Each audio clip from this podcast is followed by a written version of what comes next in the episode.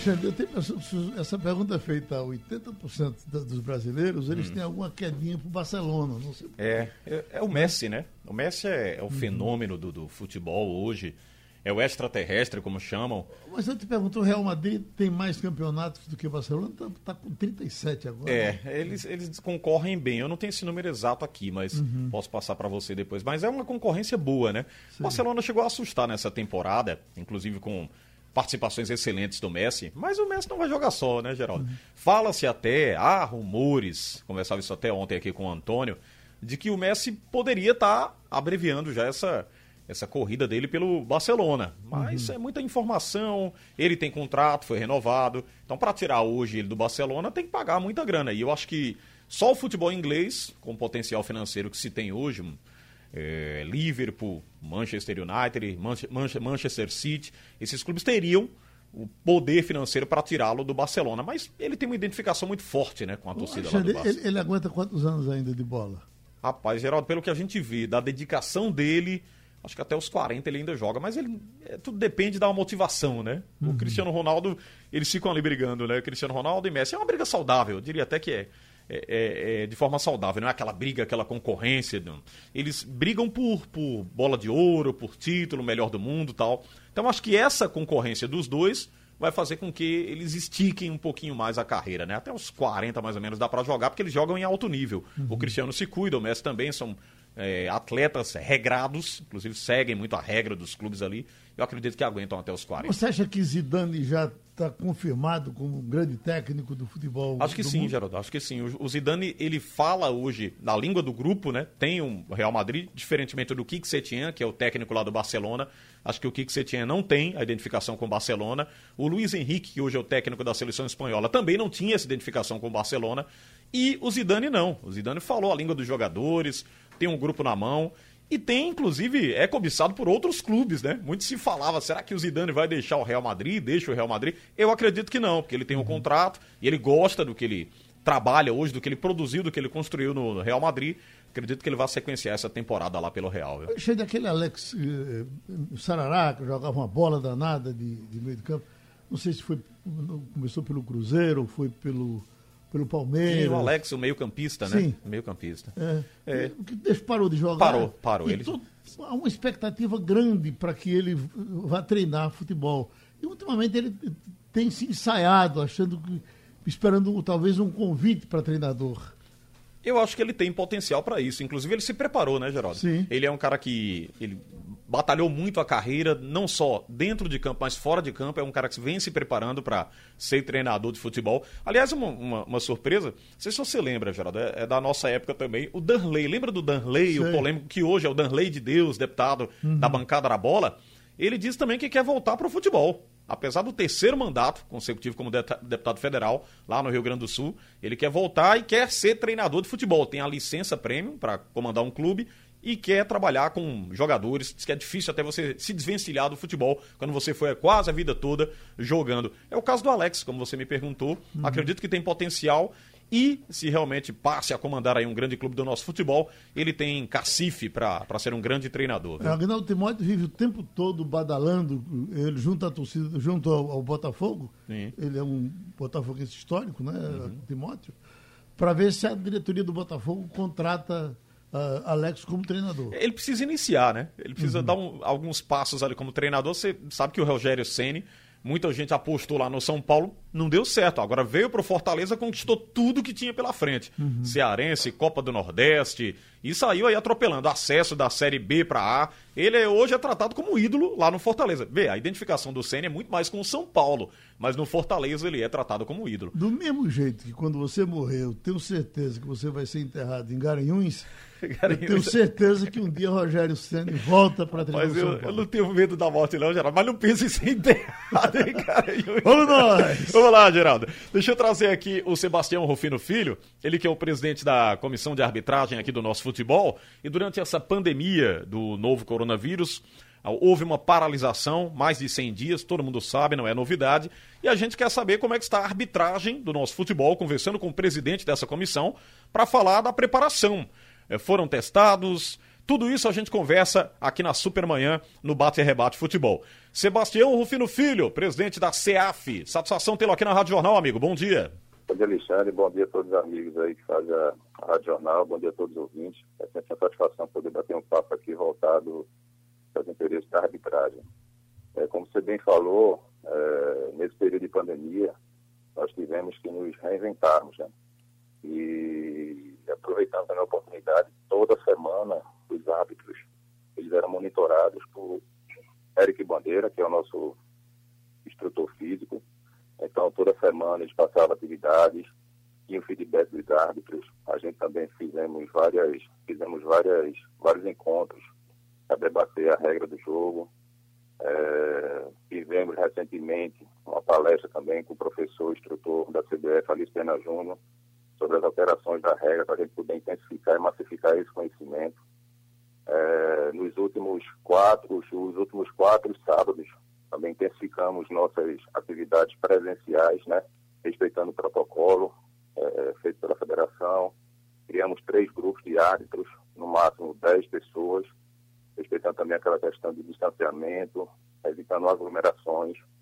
Então, assim, o pessoal vem se cuidando, graças a Deus, diante de toda a dificuldade, mas o pessoal está bem preparado e estamos prontos para reiniciar a competição. Nesse jogo, nesse jogo dessa fase tão importante, né? Porque assim, é a última uhum. rodada da primeira fase.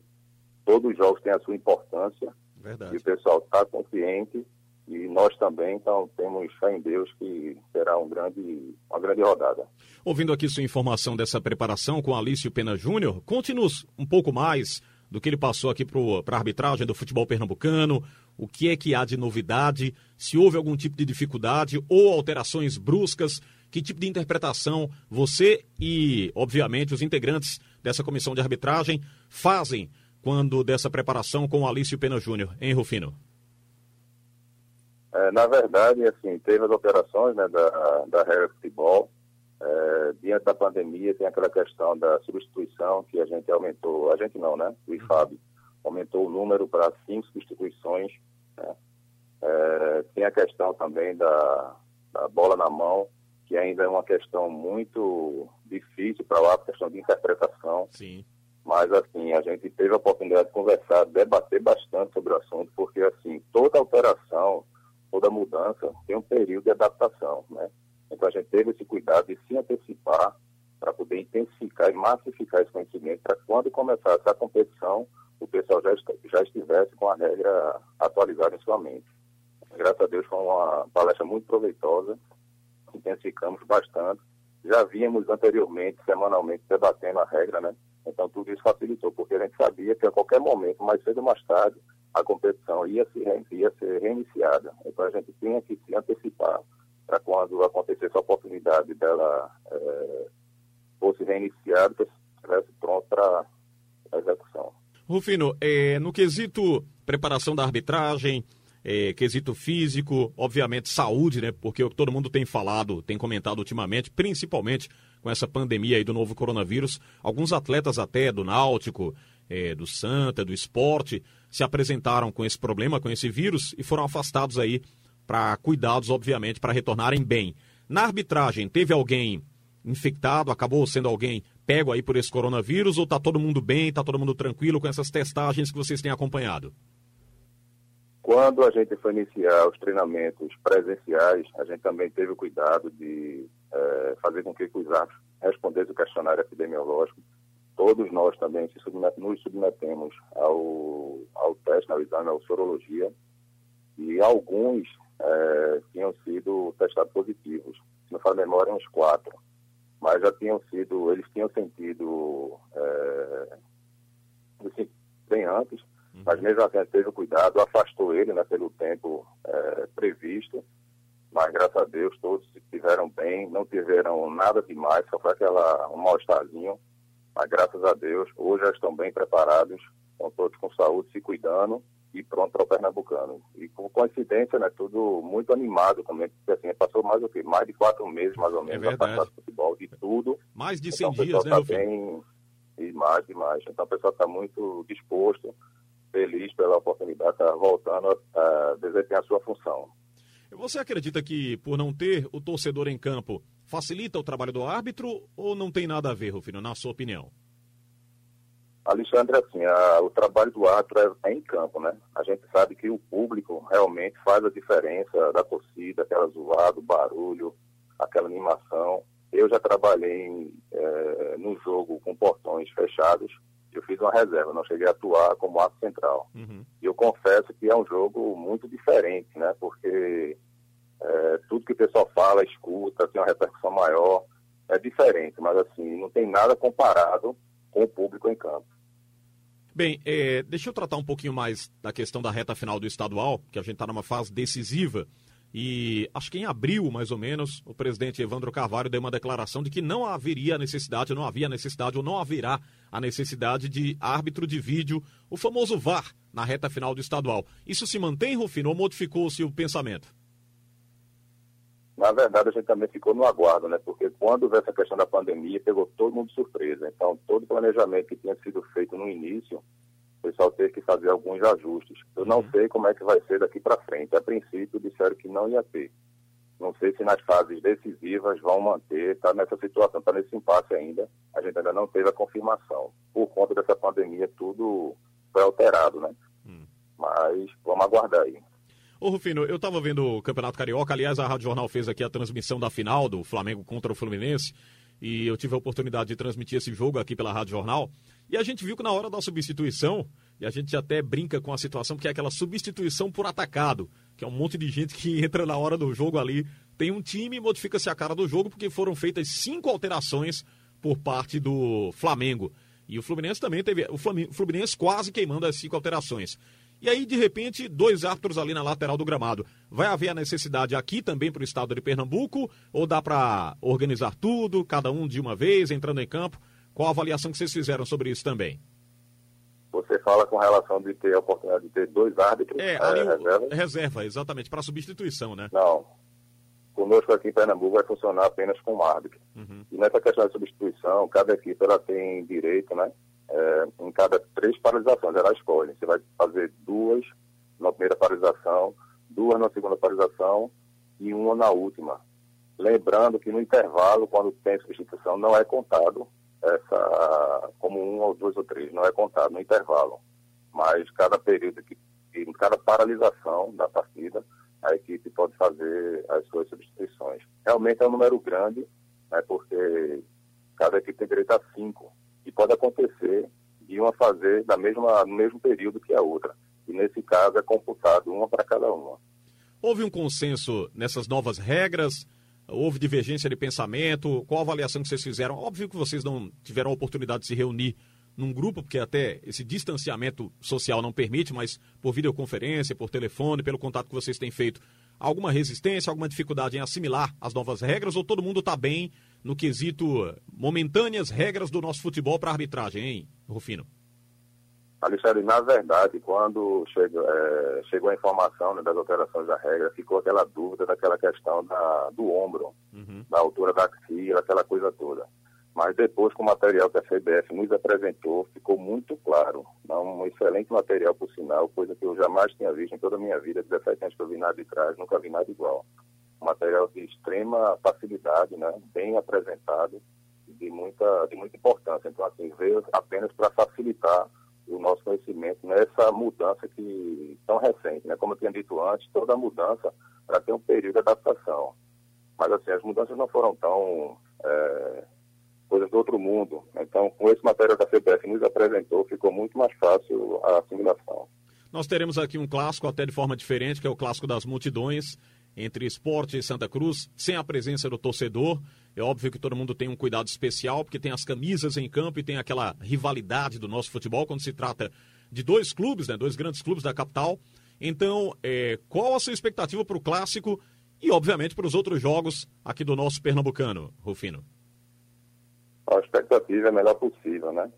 É, lembrando que essa última rodada, né, que é a nona, todos os jogos todo jogo é de extrema importância, porque tem, sempre tem algum clube brigando para não cair, brigando para se classificar. Então, os árbitros e a comissão estão conscientes dessa importância. Né? É, diferente do momento que a gente está vivendo, porque realmente você vai trabalhar num jogo de portões fechados, sem o público, sem aquela emoção, digamos assim. Mas o árbitro tem que ir a campo fazer o seu trabalho, né? Receber o jogo bem e finalizá-lo da mesma forma, legitimando o resultado da partida. É isso que a gente espera e que o pessoal possa dar sequência na fase decisiva, que é a fase seguinte da competição. Só lembrando, ó, meu amigo, né, o saudoso Valdomiro Matias, ele dizia que o arbitragem, quando ela está bem no campeonato, a, a, competição vai bem. Quando a arbitragem está mal, a competição anda muito mal. E é, é, justamente isso. Então, assim, a gente espera que o pessoal possa fazer grandes trabalhos, grandes apresentações, para que o campeonato possa fluir de forma tranquila. Né? A gente sabe que tudo pode acontecer no campo de jogo, mas o pessoal tem condições, tem capacidade, tem feito, tem feito um grande trabalho no início da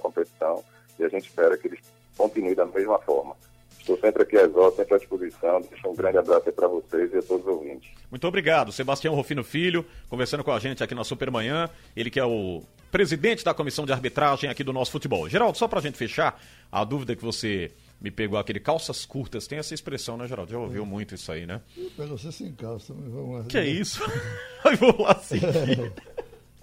O espanhol, o Real Madrid tem 24, aliás, 34, perdão, e o Barcelona tem 26. Oh. Nosso Pedro Alves está passando aqui, o Pedro que é do Jornal do Comércio e do online aqui da, do Sistema Jornal do Comércio e de Comunicação. O Real, tá, tá, tá, tá, tá na frente, tá na frente. 34 espanhóis, espanhóis e o Barcelona tem 26, isso do Campeonato Espanhol. E da Champions League, que é uma competição muito importante, todo mundo quer levantar a taça, o Real tem 13 e o Barcelona tem 5. Uhum. Aí eu perguntei, Pedro, o gigante é o Real, eles não tem discussão. Mas tem muito, muito torcedor do Barcelona, você sabe disso. Então, há uma disputa muito forte, né? Principalmente aqui no Brasil, né? Tem muita gente com a camisa do Barcelona, do Real Madrid, esses clubes. A importância dessa, dessa conquista de ontem é tão grande quanto a próxima? Também. Também. É, é importante para.